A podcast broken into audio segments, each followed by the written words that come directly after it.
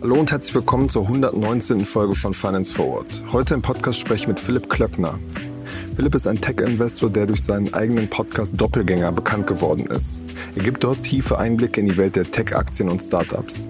Ich habe mit ihm darüber gesprochen, warum er glaubt, dass Klarna das Zeitfenster für einen Börsengang erst einmal verpasst hat, warum ihn Crypto.com an ein Pyramidensystem erinnert und was Firmen wie N26 und Solaris, die eigentlich in diesem Jahr an die Börse gehen wollten, jetzt für strategische Optionen haben. Außerdem gibt er Einblicke in die aktuellen Geschäftszahlen des Neo-Brokers Robinhood. Los geht's!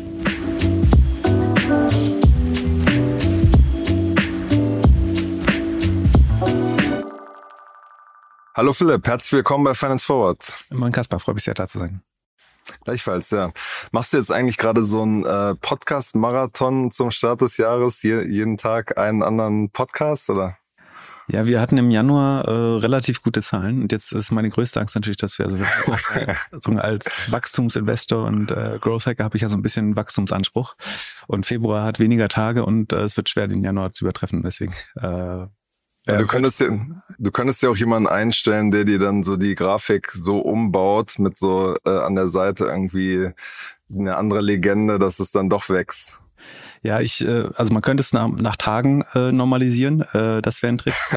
Da kann man sich ja gerade bei den Fintechs auch viel, viel, viel anschauen. Äh, unter anderem bei, bei Klarna. Äh, die sind bei, bei, bei der sozusagen Slide Deck Yoga äh, große Meister. Ähm, von daher gibt es vielleicht noch ein paar Tricks, die wir ziehen können. Aber wir versuchen es erstmal äh, mit redlichen Mitteln und Transparenz. Sehr gut, ja. Das ist auch irgendwie ein ganz, ganz gutes äh, Stichwort, weil vor fast genau einem Jahr hattet ihr ja schon mal so ein so ein Hype, nämlich da damals war irgendwie dieser ganze äh, Wirbel um Clubhouse. Und ich musste kürzlich nochmal dran denken, weil jetzt äh, LinkedIn so ungefähr mit, mit einem Jahr Verspätung auch mit so einem Feature gestartet ist. Da würde mich mal einfach mal deine Perspektive interessieren, für wie erfolgsversprechend hältst du das in so einem Kontext? Ähm, ja, aber ich, also ich habe da auch so eine Art Beta-Einladung bekommen und wir haben uns entschlossen, das nicht zu nutzen. Ähm, ich einfach für mich wäre LinkedIn auch kein typisches Audio-Netzwerk und ich finde es einen relativ großen Medienbruch, ehrlich gesagt. Ich finde Video schon anstrengend auf LinkedIn, äh, um ehrlich zu sein. Ähm, was mich aber überrascht, ist, dass es auf Twitter besser funktio zu funktionieren scheint, als ich gedacht hätte. Also die Twitter Spaces während also zumindest sozusagen den, bei den Leuten, denen ich folge äh, und gerade auch so von Financial Twitter ähm, relativ stark genutzt. So. Viel Krypto und Web 3 äh, und sowas auch. Genau, viel Krypto, aber es gibt auch so ein paar Börsenstammtische und zu den Earnings manchmal so kleinere Calls. Hätte, hätte ich nicht gedacht, dass gut läuft. Aber bei LinkedIn, ganz ehrlich, ich glaube, das wird nicht gut funktionieren. Wenn, wenn doch, dann, dann wäre es sicher eine prima Quelle äh, für guten Content äh, und Insights. Bin aber skeptisch, dass LinkedIn das, das hinbekommt. Da sagen die Produktinnovation insgesamt. Äh, da hat man relativ wenig gesehen, finde ich, in letzter Zeit. Und weiß jetzt auch nicht, ob das schlau war, so viele Ressourcen darauf zu fokussieren. Man hat mhm. dam damals Clubhouse wahrscheinlich als großen Threat oder als große Bedrohung äh, gesehen. Ja. Guckst du denn manchmal noch in die, die Clubhouse-App? Öffnest du die manchmal noch? Ich kriege immer noch die ganzen Push-Nachrichten. Das ist, glaube ich, die, die App mit den aggressivsten Push-Nachrichten irgendwie. Ja, ich glaube, das war einer der, der Fehler auch, dass sie die Push-Nachrichten zu äh, inflationär genutzt haben, äh, ehrlich gesagt. Das sorgt dafür, dass viele die einfach deaktiviert haben und so die Reactivation der User auch unheimlich schwer wurde. Ich nutze das, äh, ich war tatsächlich Ewigkeiten nicht mehr äh, auf Clubhouse. Wir haben das, äh, das hat damals tatsächlich äh, dem, dem Format Doppelgänger-Podcast äh, von uns sehr, sehr geholfen, aber inzwischen scheint das nicht mehr so, dass, dass da relevante Inhalte geschaffen werden für uns.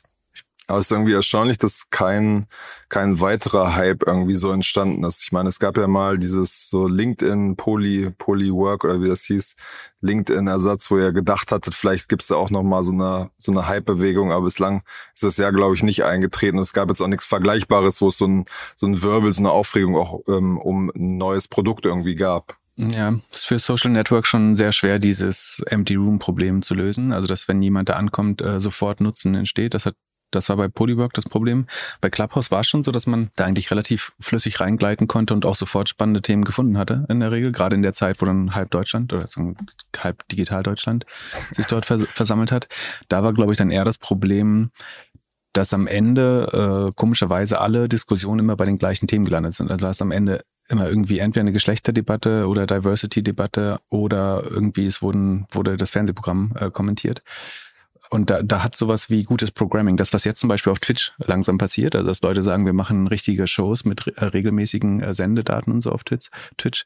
Ähm, das hat bei Clubhouse so ein bisschen gefehlt, dass man sich wirklich gezielt sagt, nächste Woche sprechen wir über dieses Thema. Aber da immer wieder neue Nutzer dazu kamen, die es auch nicht so 100% verstanden haben teilweise, kamen dann immer wieder die gleichen Fragen in allen Talks. Ähm, ich glaube, das hat es dann sehr einseitig gemacht und irgendwann wird es dann langweilig, mit immer wieder den gleichen Leuten über immer wieder die gleichen Themen zu sprechen.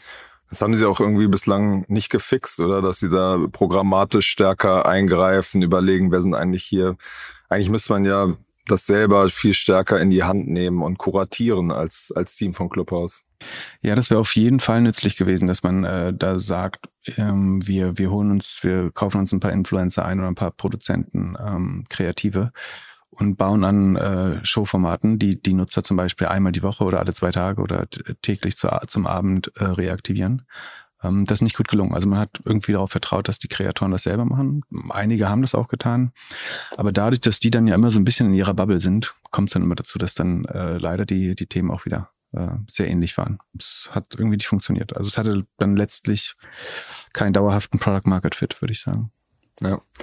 Wir wollen heute ein bisschen über die ja, Tech-Werte äh, sprechen, die in den vergangenen Wochen sehr, sehr stark äh, abgeschmiert sind. Du hast ja in einigen Podcasts schon generell zu dem Thema jetzt auch dich geäußert. Eine deiner Thesen ist, dass ja auch die guten Firmen äh, irgendwie verdroschen wurden und dass es eigentlich eine gesunde Korrektur ist, im Hintergrund ist so ein bisschen die Zinswende als, als Angst, die, die da ist. Wenn man sich jetzt mal die, die Startups anschaut, die geplant haben, jetzt äh, in diesem Jahr den Schritt an die Börse zu wagen, da gibt es zum Beispiel im Fintech-Bereich N26 sehr prominent und Solaris Bank, wo man weiß, dass die, dass die das irgendwie vorbereiten. Wie würdest du jetzt auf so eine Lage reagieren, wenn du, wenn du da jetzt irgendwie CFO, CEO in so einer Firma wärst? Ja, ist natürlich gar nicht so einfach. Also man spricht ja von sogenannten IPO-Windows. Also es gibt so Fenster, die sich auftun oder auch wieder schließen. Letztlich ist das nur so ein Finanzjargon für das Marktumfeld. Also man, man sagt, das IPO-Window schließt sich, wenn die, die Kurse gerade verdroschen werden oder so an der Börse eine BAS oder eben ähm, Bärenrally herrscht und wenn, wenn die Börse sehr euphorisch ist, viel neues Geld an die Börse kommt, dann sagt man eben, das IPO-Window ist äh, irgendwie besonders weit offen und es ist besonders opportun, Firmen dann an die Börse zu bringen. Das hat man ja die letzten zwei Jahre mit äh, Hunderten von IPOs gesehen. Und jetzt in dieser Phase, also wo man, man könnte sagen, die Leute pessimistischer geworden sind, man könnte auch sagen, einige sind einfach nur realistischer geworden, dann Firmen an die Börse zu bringen, wird deutlich schwerer oder auch einfach äh, schlicht unmöglich. Und was man dann tun kann, ist eigentlich, also so oder so bereitet man ja schon vorher, und das ist bei den Firmen jetzt sicherlich im letzten Jahr schon passiert, irgendwie das Accounting und Reporting vor, also dass man im, im Filing äh, für die Börse, also im Verkaufsprospekt, ähm, die, die Geschäftsbereiche und Segmente vernünftig darstellen kann, dass man äh, irgendwie vernünftiges Year-on-Year-Wachstum hat. Das ist sicherlich passiert und man, man kann dann immer sich und man hat trotzdem, glaube ich, so eine Timeline, also dass man in, in vielleicht in einem Zeitraum von zwei, drei Quartalen also oder neun Monaten denkt, bis dahin möchten wir ready sein für die Börse. Und man kann natürlich auch einfach einen sogenannten dualen Prozess machen. Also dass man sagt, wir bereiten uns dafür vor, dass sollte die Börse wieder euphorischer sein, dass wir dann relativ schnell fertig sind äh, für, ein, für ein IPO. Also wir bereiten das, das Reporting, Accounting äh, vor und treffen auch andere, alle anderen Vorkehrungen. Und sollte das Börsenumfeld aber schlecht sein, dann können wir letztlich ja mit dem gleichen Datenraum auch in den Private Markets nochmal eine, weitere Runde machen, ähm, dass man dann eben dann doch wieder mit Growth-Investoren oder ähm, PE kommt für, Pri für Fintech wahrscheinlich nicht äh, in die Frage, in Frage, weil sie einfach nicht profitabel genug sind. Um, ähm, PE fandst du mal, du kannst ja Growth, die typischen Growth, Late-Stage Growth-Investoren dann nochmal einladen, reinzugehen das ist natürlich dann kompliziert, wenn du jetzt irgendwie schon Co2, Dragoneer, Tiger, Softbank drin hast. Dann ist die Frage sozusagen in der äh, in der Nahrungskette, also wem, wem du den äh, Schrott dann füttern kannst. Also wenn, äh, also das sind ja dann schon die, die wirklich dann auf den letzten Pop äh, beim IPO hoffen ähm, und gar nicht mehr so lange drin bleiben wollen vielleicht. Das ist äh, gar nicht so einfach, glaube ich. Äh, dann, die dritte Variante ist natürlich, und das ist aber natürlich die, die von der Signaling-Wirkung die schlechteste ist, dass du halt eine interne, also dass du entweder eine Downround Bridge machst oder intern, genau, Downround oder interne Bridge. Ähm, Downround heißt einfach, dass man zwar nochmal Geld bekommt im privaten Markt, das ist aber zu einer schlechteren Bewertung äh, als die vorherigen. Oder eben Bridge, das heißt, dass man sich intern mit den Bestandsinvestoren nochmal einig, zum Beispiel ein Dreivierteljahr oder Jahr, bis sich eben das IPO-Window wieder auftun könnte, ähm, zwischen zu finanzieren, dann in der Regel auch schon nicht äh, zu den besten Kondi Konditionen mehr. Im Fall von N26 könnte man vielleicht auf der Vision, dass man jetzt doch noch ein Brokerage baut äh, in, in die App und damit den APU, also den Durchschnittsumsatz pro User deutlich erhöht. Vielleicht kann man mit der Vision nochmal eine Runde raisen ähm, und damit den Umsatz deutlich steigern. Ähm, gegen diese Vision hat man bisher aber sehr schlecht delivered. Ne? Es war wahrscheinlich eine strategische Fehlentscheidung, äh, das zu machen. Weil, äh, ich glaube, äh, der, der CEO hat sich auch so geäußert, dass die US-Expansion wahrscheinlich weniger äh, opportun im Nachhinein schaut, äh, aussieht, als sozusagen den Nutzern das Traden von Kryptos und Aktien zu erlauben. Ähm, aber das wäre vielleicht eine Vision, auf der man äh, auch nochmal eine neue private Runde raisen könnte. Da wissen die Investoren eigentlich, dass man damit Geld verdienen kann. Ähm, und sagen, es gibt einen gewissen Login der, der Nutzer. Ähm, vielleicht kriegt man auch die Nutzer, die bisher nicht gut monetisiert. Da gibt es ja immer einen großen Gap zwischen den monetarisierbaren Nutzern und den also Proforma-Nutzern. Ich glaube irgendwie, man geht davon aus, dass drei Millionen Revenue relevant sind und aber es bis genau, zu sieben. Millionen gibt. Ähm, und vielleicht gerade um diese Verble diese Gap von vier Millionen noch besser zu monetarisieren, ähm, wenn es da schon echt echtes Login auf der User-Seite gibt, ähm, wäre Trading vielleicht nochmal äh, ja. eine Möglichkeit. Aber das ist halt nicht einfach, das zu bauen. Ja.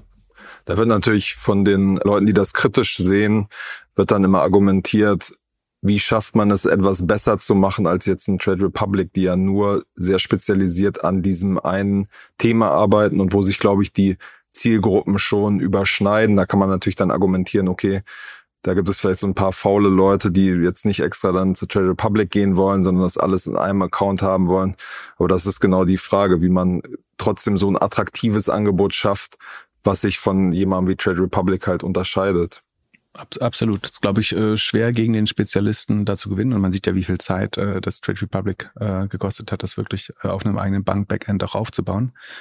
Ähm, man, man kann sagen, sozusagen bei der Kundenakquise hätten sie halt einen Vorteil. Also sie müssen die, die Kundenakquisekosten nicht zahlen, weil sie schon äh, sieben Millionen Bestandskunden haben äh, und die nur aktivieren brauchen. Aber wo, wo ich total bei dir bin, ist, dass wahrscheinlich die, die Nutzerschaften äh, starkes Overlap hat. Also dass die Leute, die, ähm, die unkompliziert Aktien traden wollen, ganz oft schon N26-Kunden äh, sind bestimmt und ähm, auch sich bewusst sind, dass es Alternativen dafür gibt und das Trade Republic derzeit äh, eine der besseren Alternativen ist für zumindestens Leute, die das so No Frills und ähm, oder Low Friction Aktien traden wollen. Ja. Wie denkst du, du hast gerade das Stichwort Marketingkosten schon angesprochen, wie denkst du, werden die sich in den äh, jetzt kommenden Monaten entwickeln? Weil man ja gerade sagt, wenn die Märkte runtergehen ähm, bei Krypto und bei Aktien, dann steigen automatisch auch die Zahlen ähm, der Marketingkosten, die es kostet, einen Nutzer quasi in dein Angebot reinzuziehen, weil die Leute halt nicht mehr am Mittagstisch irgendwie drüber reden, nicht mehr irgendwie euphorisch sind, sondern die App bei ihnen den, den ganzen Tag irgendwie rot ist. Ja, sollte deutlich schwerer werden. Ne? Also einerseits, ähm, man beginnt ja immer mit den, den Early Adoptern, die tendenziell eh niedrigere äh, Marketingkosten haben, also die äh, noch erste Produktfehler vielleicht verzeihen und auch wirklich auf das Angebot gewartet haben und das sofort umarmen. Äh, und das ist bei N26 sicherlich längst so, geht man mehr Mainstream und dadurch steigen die Kosten schon. Und ja, solche Events wie der, die Krypto-Rallye oder auch die Aktien-Rallye der letzten Jahre, sondern das ist ein starker Rückenwind bei der Nutzerakquise. Äh, Gerade sowas wie diese GameStop-Mania oder diese ähm, Meme-Stocks oder Hype-Stocks-Sache, äh, wo dann was, wo Aktien und Börse dann wieder irgendwie Klassengespräch oder äh, Unigespräch, Gespräch an der Kaffeemaschine auf Arbeit werden äh, wo, wo Nutzer sich gegenseitig ähm, empfehlen, auch also Referral-Mechanismen deutlich besser funktionieren. Ähm, das hilft alles den, den Kundenakquisekosten. Und das sollte jetzt alles sozusagen von der Effizienz erstmal oder von der Effektivität auch, also von der reinen Wirksamkeit schon deutlich schwerer werden. Und damit ist eigentlich damit zu rechnen, dass die Kosten weiter steigen. Auch einfach, weil viele ähm, Nutzer schon mit einem Angebot äh, vers versorgt sind äh, inzwischen. Gerade von der, also von der relevanten äh, Audience oder der relevanten Zielgruppe von N26. Ich denke mir das immer auch bei Angeboten wie jetzt äh, Crypto.com, die irgendwie so ja Millionen über Millionen in den Markt pumpen. Egal was ich irgendwie öffne, direkt kommt so eine Anzeige von Crypto.com. Und da denke ich mir auch, dass die Marketing-Effizienz jetzt gerade wahrscheinlich extrem runtergeht, weil die Kryptomärkte einfach so im Keller sind. Ja, geht wahrscheinlich auch bei Crypto.com runter. Die haben natürlich einen sehr starken Incentive-Trigger mit extrem hohen Cashbacks auf die eigene Kreditkarte, sozusagen, äh, weil, weil Nutzer, also ich würde damit rechnen, dass Crypto.com einen deutlich höheren APU, also Durchschnittsumsatz pro Nutzer hat, als jetzt eine Neobank oder äh, selbst ein Trade Republic. Die geben das sozusagen äh, mit, die äh, werben mit einer Kreditkarte, die extrem hohe Cashback äh, Sätze hat. Das Geld bleibt aber, bleibt aber in der Regel sozusagen in dem System äh, Crypto.com und wird dort dann wieder zum Crypto-Trading ausgegeben, dein Cashback. Und weil die Gebühren dafür relativ hoch sind, also ich glaube so um die drei Prozent, ähm, also allein die sichtbaren, dann kann man noch über den Spread reden. Wahrscheinlich gibt es noch verdeckte Gebühren oder verdeckte ähm, Umsätze, die Crypto.com macht. Und das ist, das Produkt ist dann natürlich auf den ersten Blick zumindest erstmal auch attraktiver nochmal für die Kunden und wird sicherlich auch Kunden- und Kreditkartenumsätze von bestehenden Neobanken äh, abziehen. Also ähm, egal bei welcher Kryptobörse du gerade anfängst, kriegst du ja fast überall auch eine Kreditkarte inzwischen dazu. Ähm, eventuell mit einem Kickback in Krypto oder äh, Geld. Und das, das sollte den Umsatz auf den bestehenden Karten jetzt nicht steigern, würde ich hm. finden. Ja eins dieser Unternehmen, was, glaube ich, die Charakteristika erfüllt, die du gerade beschrieben hast. So alle großen Investoren sind drinne. Das ist äh, sicherlich Klarna. Da hatten wir im letzten äh, Podcast vor einem Jahr auch schon mal drüber gesprochen. Da sagtest du, die sind eigentlich schon überreif, an die Börse zu gehen. Sie haben jetzt in der Zeit nochmal ja, sehr, sehr viel Geld auch eingesammelt. Haben die aus deiner Sicht so ein bisschen das äh, Zeitfenster für den Börsengang jetzt äh, verpasst? Also vorerst muss man das wohl bejahen. Ähm, also ich würde sagen, die waren äh, überreif. Vielleicht waren sie nicht ready, vielleicht wollten sie noch ähm, mehr akquirieren. Ähm, also vom Timing her haben sie es jetzt erstmal verpasst, glaube ich, und äh, gleich aus zweierlei Hinsicht. Also einerseits sagen, ist das IPO-Window jetzt äh, für die allermeisten Firmen äh, geschlossen, sodass die Marktbedingungen einfach nicht mehr ähm, opportunistisch sind und oder opportun sind. Und das andere Problem ist, dass ich erwarte, dass die Firmenzahlen sich immer weiter verschlechtern. Ähm, da sieht man eigentlich, dass die, dass zu einer Margenkompression kommt. Also die Transaktionsmarge, die Firmen äh, bekommt, wird immer kleiner. Ähm, um die, das Wachstum noch zu schaffen, muss man äh, Deals mit Amazon und so weiter machen, wodurch die Margen wahrscheinlich nicht besser werden würden, äh, werden über die Zeit. Plus der regulatorische Gegenwind, wird, wird größer. Und ich glaube, dass, also ich könnte mir vorstellen, dass und ähm, zum Beispiel der allein der fehlende Umsatz bei Peloton, also das wird jetzt schon inzwischen sozusagen ex-Peloton ausgewiesen bei Firmen, damit man sieht, dass das ohne Peloton nicht ganz so schlimm aussieht wie mit Peloton, aber wenn man sieht, wie viel Peloton-Umsatz jetzt weggefallen ist, und es war zu irgendeinem Zeitpunkt, glaube ich, mal ein Drittel des mir oder ein sehr relevanter Anteil, äh, vielleicht auch. Ein Drittel ja, am Anfang. Ja, genau. Ähm, und das heißt, ich glaube, die Zahlen bei Firmen werden sich verschlechtern und damit natürlich wird Klarnas äh, Valuation hauptsächlich an den Public Markets auch äh, verglichen und gemessen. Und äh, wenn eine Firma da jetzt weiter verfällt, ähm, dann ist nicht nur das IPO-Window zu, sondern auch die Comparables und damit sagen die implizierte Bewertung, mit der Klarna dann an die Börse könnte, äh, ver verschlechtert sich zunehmend. Ähm, und das wird jetzt im Verlauf des Jahres wahrscheinlich nicht besser. Selbst wenn sich die, die Börse ein bisschen normalisiert oder wieder vorsichtig optimistisch wird irgendwann, ähm, dann spielt dieser Firm-Faktor äh, wahrscheinlich weiter eine belastende Rolle für die Klarna Valuation, könnte ich mir vorstellen. Wie kommt es zu dieser Margenkompression? Ist das, liegt das vor allem an dem, an dem starken Wettbewerb um die ganzen verschiedenen Händler?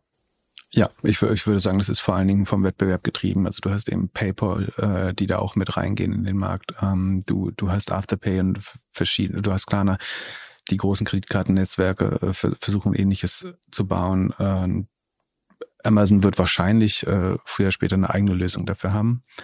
Von daher konkurriert man sehr stark und es setzt sich natürlich auch so ein bisschen inzwischen die Händlererfahrung durch, dass natürlich erstmal Warenkörbe und Conversions und damit die Marketing-Effizienz steigt durch Buy Now Pay Later. Aber es gibt auch Händler, die berichten, dass sich danach ihre Retourenquote zumindest auf dem Kundensegment verdreifacht hat. Also sprich, dass äh, die, die ist ja normalerweise 50 Prozent.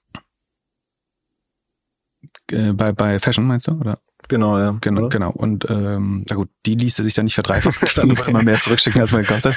Aber so, äh, ich habe schon äh, ein, zwei Händler äh, gehört, äh, die sagen, dass das sozusagen auf der reinen Bestellung oder Brutto erstmal sehr attraktiv ist, ähm, aber tatsächlich dann äh, die Retourenquote äh, deutlich höher ist bei Klarna, weil es ein bisschen impulsiver geshoppt wird, äh, an, anscheinend. Inwiefern ähm, spielen diese Vergleichswerte aus deiner Sicht eigentlich eine Rolle? Man könnte ja auch irgendwie positiv formulieren und sagen, ähm, man kann sich dann mit, mit guten Zahlen positiv von äh, einem börsennotierten äh, Peer quasi abgrenzen. Ja, das ist immer möglich. Also kann man beweisen, dass genau diese Margenkompression nicht passiert oder dass man die Margen sogar ausbauen kann, dass man äh, einen schönen Operate, Operating Leverage hat, also dass man mit, mit Größe sogar bessere Margen bekommt. Das wäre, was man normalerweise sehen möchte, dass man also Skaleneffekte hat ähm, und damit die Margen sich verbessern bei, bei zunehmender Größe.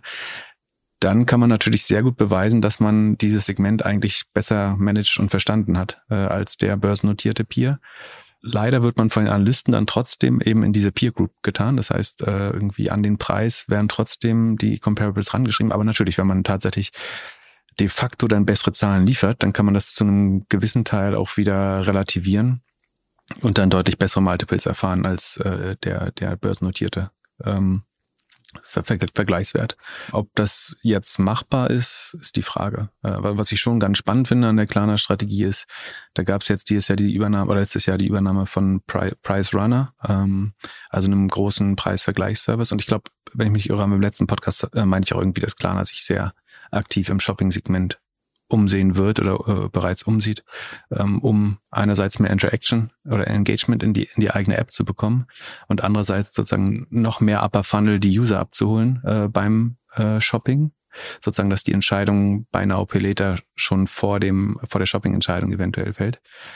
Und was man mit Price Runner jetzt natürlich bauen kann, ist, dass wenn man sich überlegt, dass einige Shopping-Prozesse früher so ausgesehen hat, dass, haben, dass man vielleicht erstmal den besten Preiswert versucht. Also man startet eben bei einem Price Runner oder bei einem Ideal oder bei einem äh, irgendeinem großen Marktplatz oder ähm, Vergleichsportal ähm, findet dann einen Shop und erst dann muss man überlegen, möchte ich jetzt, wie möchte ich bezahlen und dann kommt es darauf an, ob der Shop jetzt genau den, äh, ob der jetzt Klarna unterstützt oder nicht. Und Klarna kann jetzt natürlich so ein bisschen den Prozess umdrehen, dass sie sagen, du kannst bei uns eigentlich alle Angebote, die auf Price Runner äh, integriert sind, äh, durchsuchen. Und wir virtualisieren dir bei Later sowieso durch eine virtuelle Kreditkarte ähm, oder so. Und äh, ganz egal, wo du einkaufst, ähm, so, solange du bei uns startest, äh, machen wir fast jedes Angebot im Netz, also das Kreditkarten akzeptiert für dich zu einem Buy Now Pay Later Angebot. Ähm, das kann natürlich spannend sein, so weil man dann nicht mehr den Kompromiss zwischen Buy Now Pay Later machen oder den günstigsten Preis nehmen äh, hat. Ähm, das finde ich von der Strategie trotzdem richtig. Äh, ja. Glaubst du denn, dass sie da auch noch weiter sich, sich umgucken? Hörst du da was aus dem Markt? Die haben jetzt ich, ja irgendwie zehn Firmen, glaube ich, gekauft. Also ich meine, die haben, sie haben zwei Anreize, weitere Firmen zu kaufen. Einerseits sozusagen um so ein bisschen das eben auch als Marketing und äh, Top-of-Funnel-User Acquisition äh, zu nutzen. Das ist eins, äh, dass man äh, da einfach, das auch ein günstiger Weg ist, neue Nutzer zu akquirieren. Und das andere ist natürlich auch Umsatz mit einer anderen Kostenstruktur nochmal vielleicht äh, einzukaufen, äh, der natürlich auch hilft, äh, so, solange man ihnen die die die hohe Bewertung äh, mit, äh, ich glaube zuletzt 46 Milliarden genau. äh, sozusagen zumisst äh, und die dann eventuell auf einen größeren Umsatz bezieht, kann das natürlich, ist es per se attraktiv, Umsatz dazu zu kaufen, solange der nicht deutlich langsamer wächst ähm, oder eine komplett andere Struktur hat. Ja. Nochmal zurückzukommen zu den ähm, äh, Bewertungen an den Märkten. Märkten. Da wird es jetzt ja in den nächsten Monaten wahrscheinlich zu relativ absurden Situationen kommen, weil eigentlich alle wichtigen europäischen Fintechs haben jetzt ein, ein Vorbild in den USA, was börsennotiert ist, was aber gleichzeitig total abgestraft wird. Und, keine Ahnung, ein Trade Republic zum Beispiel wird ja wahrscheinlich in der nächsten Runde anvisieren, sowas ähm, im, im Rahmen von 10 Milliarden äh, Bewertung äh, zu realisieren. Und das ist ungefähr der Wert, den, den Robin Hood im Moment äh, an der Börse wert ist. Was für eine Rolle wird das für die Dynamik der, der sozusagen privaten Finanzierungsrunden aus deiner Sicht äh, spielen? Ja, also man muss schon die privaten Finanzierungsrunden orientieren sich natürlich letztlich an den Public Multiples, also den Umsatz Multiples der, der, der börsennotierten Firmen. Und da wird es eine Art äh, Trickle-Down oder Runterbrechen auf äh, in den Private-Markt auch geben. Also es ist unwahrscheinlich, dass äh, im Private-Markt die äh, Bewertungen langfristig höher sein werden oder deutlich höher sein werden äh, als an der Börse. Ähm, es sei denn, die, die Firmen im ähm, Private-Markt wachsen eben noch deutlich schneller, dann kann man natürlich auch ein höheres Multiple applizieren. Ähm, für Trade Republic wird es vermutlich natürlich schwer, weil Robinhood, äh, ich glaube, noch sowas um die äh, 20 Millionen aktive Nutzer hat, was natürlich deutlich über Trade Republic liegt. Gleichzeitig die extrem stark monetarisiert mit äh, 65 Dollar pro Quartal pro Nutzer. Ich glaube, das ist ein absoluter Rekordwert. Also kein normaler Broker würde so viel Geld aus so wenig Assets an. also die, die Nutzer haben ja nur 4.500 Dollar im Depot in der Regel und daraus wird aber sagen im, im Jahr 130, 260 Dollar rausgeholt. Ähm, das muss man erstmal schaffen, ähm, also aus so kleinen Depots. Ähm, und ich glaube, dass Trade Republic kein ganz so hohes Trading-Volumen hat, also weniger Umsatz pro Nutzer und natürlich deutlich weniger Nutzer. Dafür wachsen die Nutzer aber noch deutlich bei Trade Republic, würde ich erwarten. Das ist bei Robinhood ja, die, die aktiven ähm, Nutzer gehen, gehen leicht zurück in der Vergangenheit, in den letzten zwei Quartalen. Das macht es natürlich schwerer. Das Attraktive ist, und Chris Hacker wird ja nicht müde ähm, zu erzählen, dass irgendwie 80 Prozent der Nutzer ähm, halt äh, viel ETF-Sparpläne Spar machen. Ne? Genau, Sparpläne machen. Und das ist natürlich attraktiv, wenn man das langfristig beweisen kann, äh, sagen in Kohortenansichten, dass da, sagen wir mal, wenn der durchschnittliche Nutzer jetzt 100 Euro pro Monat einzahlen sollte, die Nutzerin, ähm, dann sind das halt, dann wächst das äh, AUM oder Assets under Custody halt äh, jedes Jahr um 1200 ähm, Euro plus den Effekt sozusagen den die durchschnittlichen 10 Prozent, die die Performance noch äh, hinzubringt der der großen Indizes. Dann ist das langfristig natürlich trotzdem äh, ein spannendes Modell. Und wenn man dann äh, eventuell Kickbacks von den ETF-Betreibern bekommt, äh, plus eventuell Payment for Order Flow Zahlung, ähm, plus eventuell andere Formen von Gebühren. Äh, und irgendwann in der, in der Welt mit Zinsen kriegt man ja auch Geld auf die Verrechnungskonten ähm, dann wieder. Dann kann das schon spannend sein, solange man A eben die Vision aufrechterhält, dass man weiter Kunden gewinnen kann, äh, was Robinhood wie gesagt nicht mehr kann. Deswegen darf man die jetzt eigentlich auch nicht direkt ins gleiche Bucket tun. Vom Modell her sehr ähnlich ähm, vom Wachstum, aber es scheint Robin Hood schon eher so ein bisschen gedeckelt zu sein oder eben in Stagnation begriffen gerade. Äh, da würde ich Trade Republic schon jetzt noch mehr in neuen Märkten und auch in Deutschland zu, äh, zutrauen äh, an Wachstum. Ich glaube, was man auch sehen wird, dass ähm, ja Christian Hacker oder generell Trade Republic versuchen wird, sich vom Storytelling, von dem, was sie nach außen erzählen, noch stärker von, von Robin Hood quasi abzugrenzen. Das haben sie ja immer schon ein bisschen versucht. Aber es war bislang halt immer auch ein attraktives Vorbild. Also ich glaube, dass viele US-Investoren sich Trade Republic auch ähm, so heiß darauf waren, da rein zu investieren, weil sie wussten, okay, das hat schon mal in Amerika funktioniert und jetzt ist es eigentlich offensichtlich, so eine Wette auch in Europa zu machen.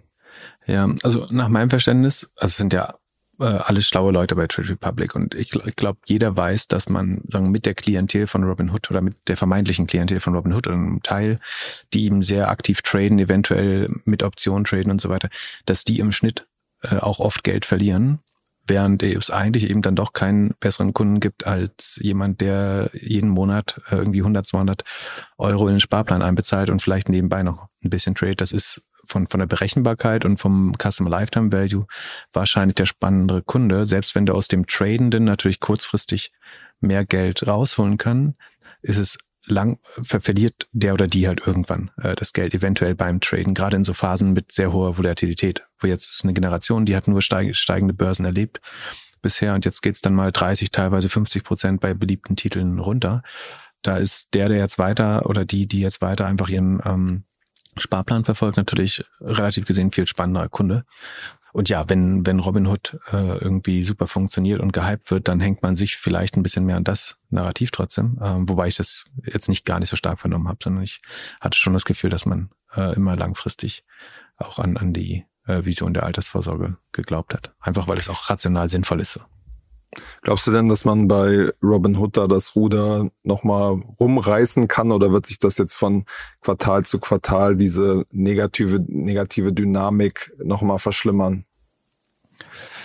Ob sich verschlimmern wird, weiß ich nicht. Ähm, ich glaube, es wird schwer, das rumzureißen tatsächlich. Ähm, auch, auch da gibt es eine gewisse Sättigung und dann das große Geld äh, ist einfach äh, bei irgendwie TD Ameritrade, Charles Schwab und so weiter äh, in, in deutlich größeren Depots schon drin. Und natürlich hat Robinhood immer wieder die Chance, mit der Marke die nächste Generation an Investoren zu gewinnen und auch die wächst ja nach. Ähm, aber da jetzt wirklich nochmal deutlich über 20, 30 Millionen ähm, zu gewinnen und äh, offensichtlich ähm, traut man sich nicht so bisschen so richtig die, die Internationalisierung zu, äh, auch gerade weil man ausreichend beschäftigt ist, den, den Heimatmarkt hinzubekommen. Ich halt so schwer. Also ich glaube nicht, es wird schlimmer werden, dass jetzt unter 10 Millionen Kunden gehen oder sowas oder das, das AUM komplett aufrauchen. Ich, ich war überrascht, wie wenig die Kunden verloren haben, ehrlich gesagt, äh, im letzten Quartal. Äh, also es gab im Q4 ja auch schon Volatilität und Tech ist nicht mehr gut gelaufen. Dafür haben sich die Assets under Management, also die Kundengelder, die man verwaltet, relativ stabil gehalten. Die gingen runter, aber auch nicht döller als der Markt. Ähm, plus es kam eben auch da neue, also man sieht auch da, dass neue Einzahlungen hinzukommen, äh, aus Sparplänen wahrscheinlich. Deswegen ist es weniger schlimm als äh, erwartet, aber bei, bei den Multiples, die an die Companies rangepackt werden, brauchst du halt Wachstum. Also es ist auch irgendwie nur langsam Kunden zu verlieren oder langsam Kunden zu gewinnen, ist, ist eigentlich auch keine Option. Und du und noch mehr monetarisieren ist, glaube ich, nicht möglich bei, bei Robinhood. Also die, die Monetarisierung ist maximal äh, nach meinem Verstand. Ich wäre sehr überrascht, äh, wenn das, wenn da deutlich mehr kommt. Ähm, die wird ja wahrscheinlich im Zweifel auch eher sinken, wenn so Public.com und Co., also die amerikanischen äh, vergleichbaren Startups, äh, ja auch ein bisschen die, die Preise senken. Genau. Was, womit Robinhood wahrscheinlich noch mehr Geld verdienen könnte, wäre der nächste ähm, Krypto-Sommer. Wenn da jetzt nochmal eine, eine Krypto-Rallye kommt, dann würden sie damit wahrscheinlich mehr verdienen. Aber die Konkurrenz wird auch größer mit Public.com, mit eventuell den Kryptobörsen, die in das Segment, also auch die äh, werden vielleicht andersrum versuchen, entweder Aktien in Tokens zu wandeln oder äh, darunter zu gehen in den, in den Markt. Ähm, beides ist möglich. Ja. Genau, zu, zu Coinbase, sozusagen ein, einer der großen Krypto-Player, hast du dich ja in der Vergangenheit immer relativ äh, positiv geäußert. Wie siehst du das aktuell? Die sind ja quasi von beiden Tendenzen betroffen. Also Kryptomarkt ähm, geht runter, was sicherlich äh, sich auch längerfristig auf die Bilanzen jetzt auswirken wird. Und parallel ist ihr Kurs auch abgestraft worden wegen der, der ganzen sozusagen Sektorrotation. Und wie siehst du das aktuell und wie siehst du auch da die Konkurrenz zu Crypto.com und Co.? Da, die werden ja auch da stärker ein bisschen angegriffen.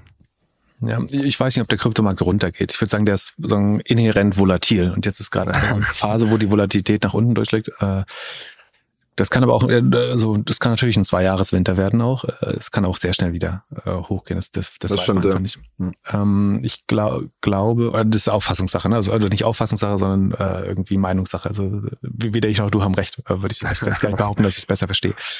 Was man sagen muss, dass sie relativ fair bepreist sind, weil man, glaube ich, weiß, dass man letztlich, ähm, also Coinbase ist ein super Schaufelverkäufer, äh, um zu sagen, ich möchte eigentlich nicht selber Kryptos traden, aber ich finde es eine schöne Aktie, um sich dagegen zu hatchen, einfach um zu sagen, ich will diesen Trend auch nicht verpassen, aber bevor ich irgendwelche Assets kaufe, wo kein Wert dahinter liegt und die auch keine Produktivität besitzen, dann kaufe ich lieber eine Firma, die trotzdem von diesen, von dem Anstieg profitieren würde und außerdem eben eine Marge darauf hat, äh, im Gegensatz zu den Kryptoassets, die ja selber ähm, keine, keine, keine Pro äh, Produktivität besitzen eigentlich oder überwiegend keine Produktivität besitzen.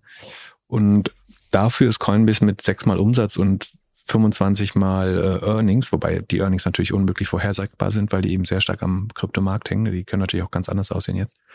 Ähm, ganz fair bepreist. Eben, aber man, das ist jetzt keine Firma, glaube ich, für jemanden, der äh, ein sehr risikoaverses Investoren-Naturell hat. Sondern es, es, für, für mich ist es halt ein, ein, sehr guter Hedge gegen Krypto. Wenn Krypto wirklich äh, extrem groß wird, dann wird Coinbase auch sehr stark davon äh, profitieren. Ähm, wenn es nichts wird, halte ich es immer noch besser für besser als die Kryptowährung selber äh, zu halten. Und zu dem anderen Punkt, ja, die spüren auch den Konkurrenzdruck von den, von den großen Börsen, irgendwie NFX, Binance, äh, Kraken und so weiter und auch Crypto.com, äh, die extrem zulegen im, im Retail-Space. Ähm, und gerade Crypto.com will, also Binance und Kraken äh, sind ja eher so am oberen Ende, also bei, bei sehr versierten ähm, und äh, Krypto-Tradern.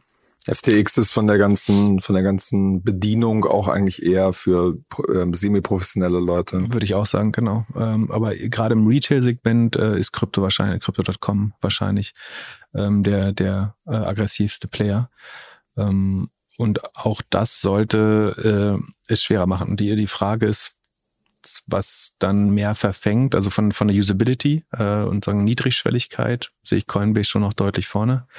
Äh, von den Incentives, wobei Crypto.com von Incentives eben auch fast unglaubwürdig irgendwann ist. Wenn, wenn jemand sagt, du bekommst irgendwie acht Prozent äh, deiner äh, Umsätze, äh, zu, Kreditkartenumsätze zurück und dein Netflix-Abo obendrauf, irgendwann fragt sich der Nutzer natürlich schon auch, ähm, wie man so Geld verdienen kann. Und da ist Coinbase vielleicht ein bisschen transparenter. Plus, da sind auch einige Bedingungen dran geknüpft. Also ich glaube, es ist nicht so, wenn du jetzt nur ein Standardkonto hast, kriegst du musst du 30.000 30 Dollar staken in, in, in Crypto.com. Also es hat sehr viel von einem Ponzi-Scheme oder von einem Pyramidensystem oder Multilevel-Marketing-System. Ponzi-Scheme wäre Betrugsverdacht, aber äh, da muss man vorsichtig sein. Aber ich glaube, es hat einen gewissen Pyramidenschema dahinter, dass du, sagen, um dich zu qualifizieren für diesen Cashback, musst du irgendwie zwischen dreieinhalb und 35.000 äh, in dem Coin staken sozusagen und der Plattform zur Verfügung stellen, dafür dann natürlich diese Coins kaufen. Das treibt wiederum äh, ihren eigenen Coin und so weiter. Das kann also, wenn das mal implodiert, wird das eins der ersten Systeme sein, was auch äh, mit drauf geht. Das ist relativ transparent, glaube ich. Und äh, was ich bei Coinbase aber strategisch sehr spannend finde, ist, dass sie ja mehr oder weniger äh, durchaus ähm, relevanten Venture Fund gebaut haben, um das Ökosystem, um ähm, Decentralized Finance und Krypto insgesamt zu stärken und die Ideen, die erfolgsversprechend sind, mit mehr Geld auszustatten. Was insofern schlau ist, weil sie genau davon ja profitieren würden als äh, einer der größten Marktplätze auch. Und wenn Coinbase irgendwas braucht, um eine bessere Bewertung äh, zu bekommen, dann ist es halt so ein bisschen die Volatilität aus dem Kryptomarkt rauszunehmen. Und was da natürlich helfen würde, wäre, wenn es einfach ähm, valide Use Cases gibt, die ein gewisser Teil der Bevölkerung auch schon einsetzt, also sowas wie NFTs zum Beispiel, wenn das klappen sollte, das ist jetzt auch noch relativ early, aber ähm, NFTs sieht für mich so aus, als wäre es das erste Mal, dass es eine gewisse Durchdringung gibt äh, für einen für einen Crypto-Use-Case, der äh, relativ viele Leute erfasst, äh, also auf kleinem Level, aber schon relativ viele. Und dadurch entsteht natürlich eine dauerhafte Nachfrage, ne, dass Leute immer wieder äh, irgendwie gewisse Währungen nachkaufen würden. Ähm, und sowas zu fördern, also konkrete Anwendungsfälle äh, für Krypto, äh, macht für Coinbase, glaube ich, viel Sinn, weil wenn es eine dauerhafte Nachfrage, wenn es nicht mehr so in Hypewellen verläuft, sondern eine gewisse stetige Nachfrage nach Kryptowährung gäbe, äh, egal für welche Zwecke, dann wäre Coinbase einer der Hauptprofiteure davon. Das heißt, sie, sie bauen so ein bisschen mit ihrer Bewertung, äh, sie sind, glaube ich, zu einem sehr guten Zeitpunkt an die Börse kommen, äh, aus ihrer Sicht zumindest, und bauen mit dieser Bewertung eigentlich das, das, das Ökosystem oder den Live-Support, der sie am Leben hält.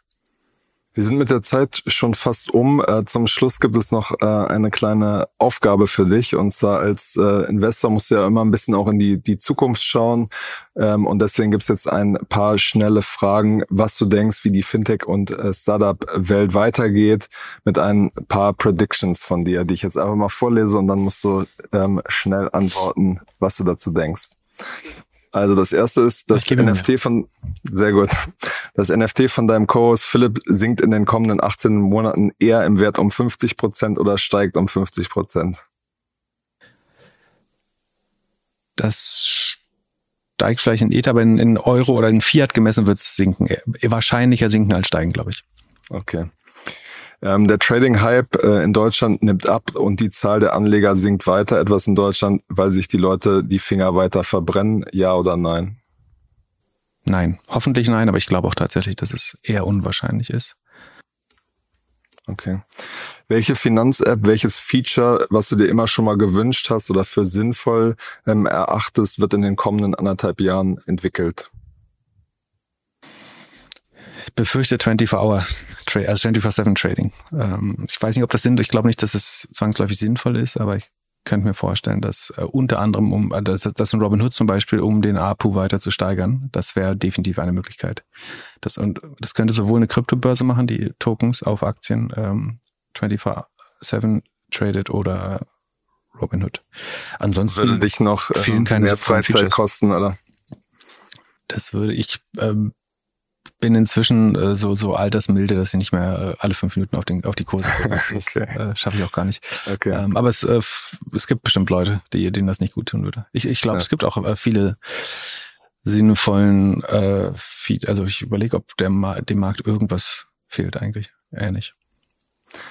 Ähm, die Sparkassen steigen wirklich in den Kryptohandel ein oder entscheiden sich doch noch dagegen? Da Krypto jetzt so ein bisschen Momentum verloren hat, würde ich fast vermuten, dass sie sich, äh, dass sie es absiegen könnten, das Projekt. Okay. Und als letzte Frage, wo steht der, der 10x DNA-Fonds am Ende des Jahres, was Assets und Wert angeht? Der steht jetzt bei 18, glaube ich. Ausgabekurs war 25, das Hoch bei 30, jetzt bei 18, wenn ich mich nicht irre.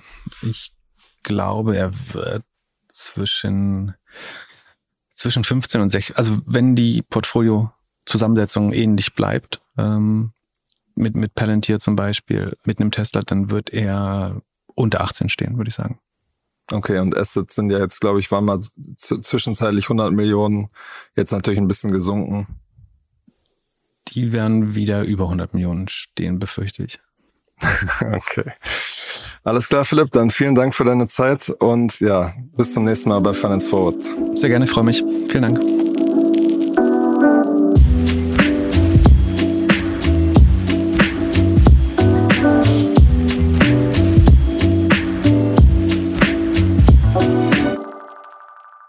Dieser Podcast wird produziert von Podstars